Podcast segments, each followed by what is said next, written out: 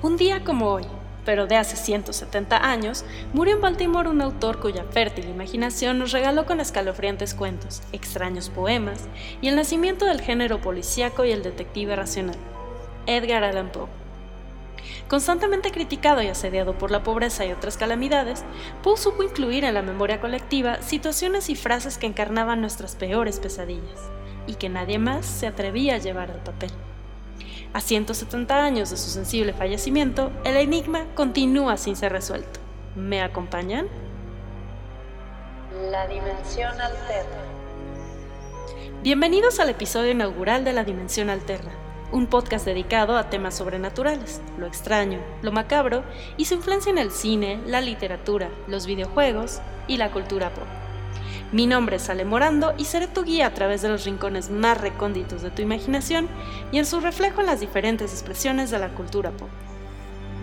El día de hoy exploraremos el misterio que rodea la muerte de Edgar Allan Poe, un autor que por muchos fue considerado como un loco, un maníaco, alcohólico y tal vez una persona que vivió fuera de su tiempo. Exploraremos las circunstancias extrañas de su muerte y trataremos de darle una solución a este misterio que lleva más de 170 años. Baltimore, octubre de 1849. Las circunstancias de la estadía y muerte de Edgar Allan Poe en la ciudad de Baltimore fueron muy extrañas, dignas de una de sus historias, y a la fecha no se ha logrado esclarecer el misterio de su temprana partida a los 38 años de edad. El 3 de octubre de 1849, Poe fue encontrado en las calles de Baltimore, delirando, necesitando ayuda inmediata y en grave situación, de acuerdo a la declaración del hombre que lo encontró, Joseph W. Walker.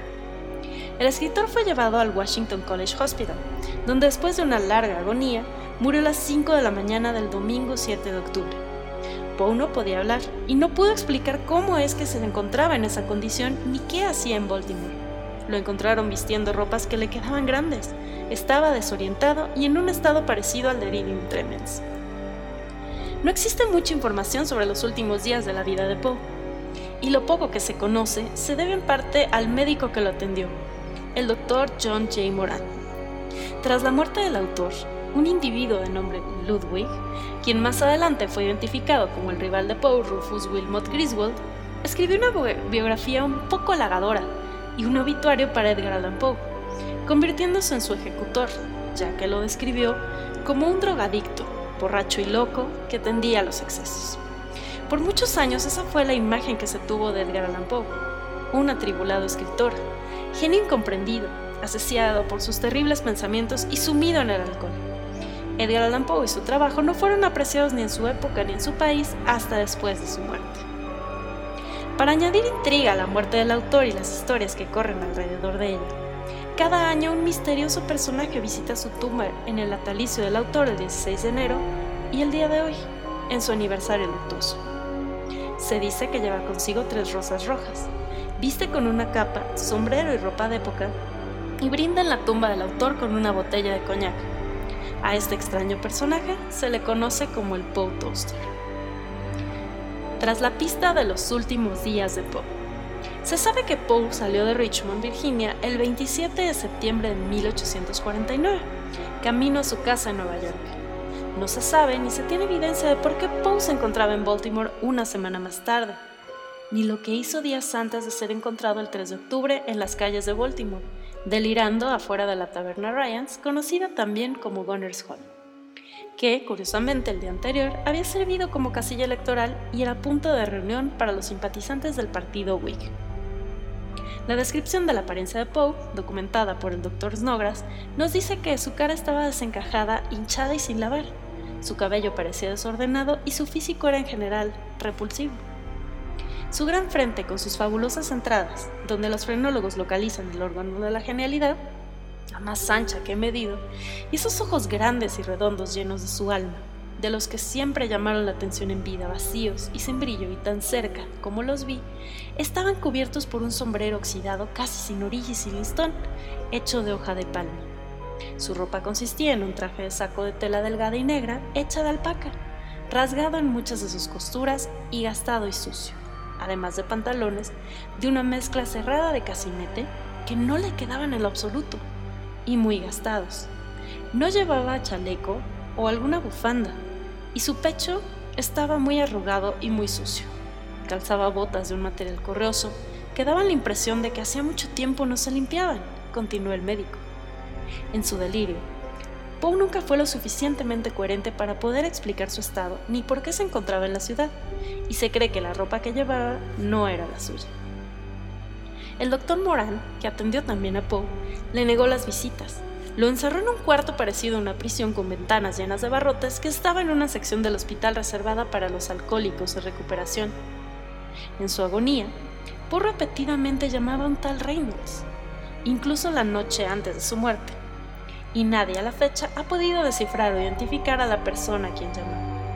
En su delirio, el autor también llamaba a su esposa, argumentando que se encontraba en Virginia. Primero se pensó que Poe había enloquecido y que llamaba a Virginia Clem, su prima y primera esposa ya fallecida. Sin embargo, después se supo que el autor le había propuesto matrimonio en Richmond, Virginia, a la señorita Sarah Elmira Royster.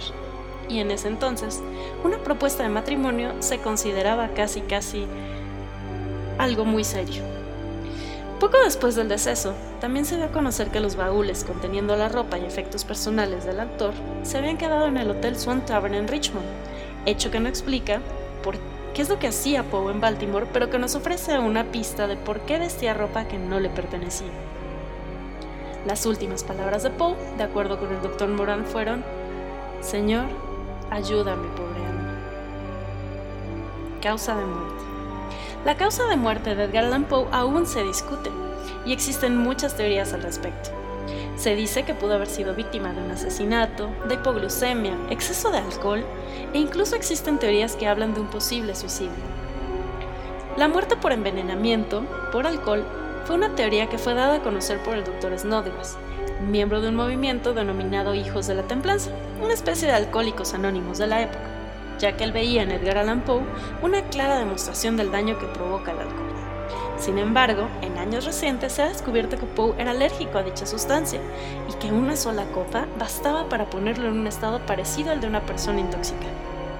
También se descubrió que hace muchos meses Poe no bebía, ya que también se afilió a los hijos de la templanza antes de su muerte, a manera de una promesa a su futura esposa, por lo que dicha teoría ya no es admisible. Otros estudios sugieren que Edgar Allan Poe posiblemente sufrió un ataque provocado por la bacteria del cólera que padecía de algún tumor cerebral no tratado. Enfermedades como la epilepsia, meningitis, apoplejías y la sífilis también han sido sugeridas como probables causas de su muerte, pero sin haber sido comprobadas del todo. La rabia, común en esa época, también ha sido tomada en cuenta como una posible causa de su estado antes de su muerte, debido al daño que causa el cerebro, los delirios que provoca y la curiosidad de que Edgar Allan Poe era dueño de un mapache, animal que pudo haberle contagiado la rabia. ¿O no? La teoría más aceptada actualmente sobre la misteriosa muerte de Edgar Allan Poe es la que pone al autor como una víctima del fraude electoral. Pues un día antes de ser encontrado, Baltimore llevaba a cabo sus comicios, y era una práctica muy común que los simpatizantes de algún partido secuestraran a las personas, las drogaran y las llevaran a votar a las diferentes casillas a favor de su candidato cambiando sus ropas en el camino. Por otro lado, se dice que Edgar Allan Poe era un ciudadano muy conocido por los habitantes de Baltimore, lo que lo hacía demasiado peligroso el intentar utilizarlo en este tipo de fraude electoral, pues alguien podría reconocerlo. Lo que esta teoría explica de manera más o menos plausible es lo de la ropa en mal estado que Poe vestía cuando fue encontrado, y el hecho de que apareció fuera de una de las casillas de la ciudad un día después de la elección. Cabe mencionar que ninguna de estas teorías ha sido comprobada del todo. Permanece en el misterio. ¿Ustedes qué es lo que creen que le pasó al autor? ¿En realidad fue secuestrado y drogado para ser utilizado en las votaciones? ¿Padeció de rabia y murió por esos delirios? ¿O simplemente fue víctima de las circunstancias y de su atribulada vida? Su funeral y tumba. El funeral de Poe fue muy sencillo. Incluso dicen que fue demasiado breve y sin ceremonias. Acudieron pocas personas, entre los que se encontraba su primo Nilson Poe, el señor Henry Herring, el Dr. Snodgrass, Zeta Collins Lee, Elizabeth Herring y Joseph Clark. Su tumba estaba en la parte trasera del cementerio y no se le puso lápiz. Se dice que el funeral duró solamente tres minutos bajo la lluvia y que el cadáver fue enterrado en un ataúd barato de madera, sin manijas, sin nombre y sin revestimiento interior, casi como salido de una de sus historias. Fue hasta años después, en el año de 1875, que se le dio una correcta sepultura al autor, gracias a que el poeta Paul Hamilton vio el estado de la tumba del autor y sugirió que se le diera un monumento mucho más apropiado y un funeral digno. Sarah Sigourney Rice, una maestra de Baltimore, comenzó a recaudar fondos para el asunto. Y el 1 de noviembre de 1875 se exhumó el cadáver de Poe y fue sepultado en en su actual lugar de descanso junto con un monumento diseñado por el arquitecto Joe Frederick. A 170 años de su extraña muerte, el misterio de sus últimos días continúa sin ser resuelto dejando a la imaginación de sus lectores, biógrafos y críticos literarios la crónica de esos últimos momentos, la cual no se sabrá nunca más.